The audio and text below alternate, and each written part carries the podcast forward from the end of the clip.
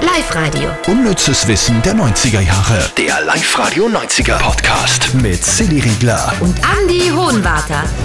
Ja, hallo zu unserem äh, 90 Jahre Stell dich ein. Wir hatten jetzt ein paar Wochen äh, schöpferische Pause. Naja, du hattest Urlaub, ja, stimmt. Ich habe Sommerurlaub gehabt. aber war gut, oder? War schön. Ja, Wetter natürlich nicht schön, aber das ist ja heuer auch so. Das ist ja trendy heuer. das steht voll im Trend. Und jetzt schauen wir, was in den 90ern im Trend war. Zum Beispiel Karl Klammer. Über den haben wir diese Woche geredet. Falls ihr jetzt denkt, der heißt doch Franz. Na, der Karl Klammer, das war in den 90ern, wenn man Microsoft Word aufgemacht hat, so eine kleine Büroklammer, die so immer ein bisschen zwinkert hat und so eigentlich voll lästig war, weil sie immer gefragt hat, Also "Brauchst du richtig, Hilfe? sch- also Ja. sowas Depperes. Ich weiß nicht, warum das jetzt ein Comeback feiert. Wird wieder, ja, gibt's wieder. Also da kommt wieder neu raus, der Karl. Wissen wir wann? Demnächst. Okay, na schau, wir wissen sogar wann. Okay, jetzt die Top 3 vom unnützen Wissen in dieser Woche. Platz 3. Jim Carrey, ja, kennen wir ja, den 90ern großen Durchbruch gefeiert mit äh, Die Maske, 1994. Und für seinen schlechtesten Film hat er die meiste Gage gekriegt. Wie war das jetzt genau? Also er war tatsächlich der erste Schauspieler in der Hollywood-Geschichte, der für eine Hauptrolle 20 Millionen Dollar bekommen hat. Das war 1996 für Cable Guy. Jetzt werdet ihr sagen, was? Äh, genau, diesen Film kennt nämlich kaum jemand. Das war sein größter Flop gleichzeitig. Hast du den gesehen? ich habe nicht gesehen. Na. Bitte nach wie vor, eigentlich, ich kenne nur die Truman Show, aber die Maske oder Dumm und Dümmer, das war mal alles ein bisschen zu dumm. Das habe ich nicht gesehen. Aber, die Truman Show ist ja Truman Show ist einer der allerbesten Filme. Wirklich, der ist so super. Das den muss ich mir wieder mal anschauen. Muss ich gleich googeln. Wer streamt Truman Show? Soll ich es gleich googeln, dass die Leute auch wissen? Ja, das wäre jetzt, wär jetzt recht schön. Dann machen wir das doch. Wer streamt? Kannst du vielleicht irgendwie Musik? Soll ich dabei etwas erzählen? ja.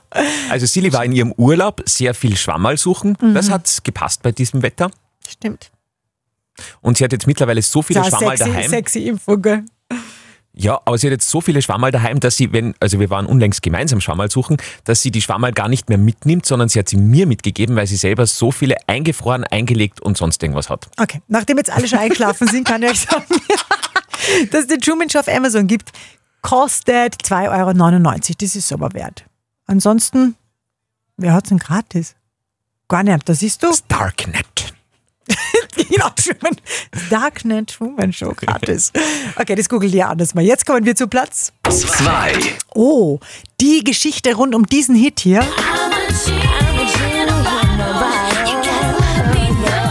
Und Christina Aguilera wird euch gleich die Schamesröte ins Gesicht treiben.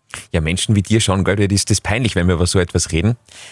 Oder unangenehm. Nein, mittlerweile geht schon. Geht schon, okay. Also bei Genie in a Bottle, ihr kennt ja alle diese Geschichte, Genie, Flasche und äh, wenn man an der Flasche reibt, dann kommt der Geist raus. So ist es in der Legende und im, im Märchen. Und dann hat man drei Wünsche frei. In diesem Song äh, ist es allerdings als sexuelle Anspielung gemeint. Also wenn man das Mädchen, in diesem Fall Christina Aguilera, an der richtigen Stelle berühren, Reibt. reibt, dann gefällt dir das. Ein hervorragender Song für die Frauenbewegung, muss man sagen. Ganz, ganz großartig. Voll. Ja, Ah, Wahnsinn eigentlich, oder? Sie singt ja auch einmal You're gonna rub me the right way, honey. Was heißt jetzt leicht das? Irgendwas mit Honig. Ah ja. So, und Platz. Eins.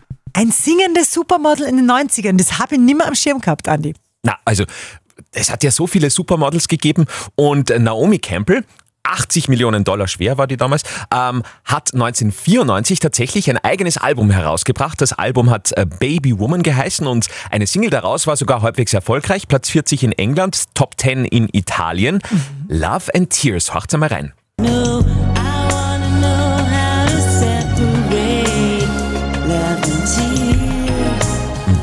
Wow. Gar nicht so sch- übel, oder? Na, hätte ich nicht gewusst.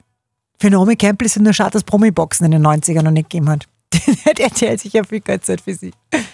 Weißt du, warum? Nein? Die hat ja immer so geschlägert. Die hat ja ständig irgendwelche Leute ja. nieder. Ah ja. Ja, Jetzt, du. jetzt mag ich sie. Spannende Infos wieder. Aber völlig unnütz und nächste Woche natürlich gerne wieder.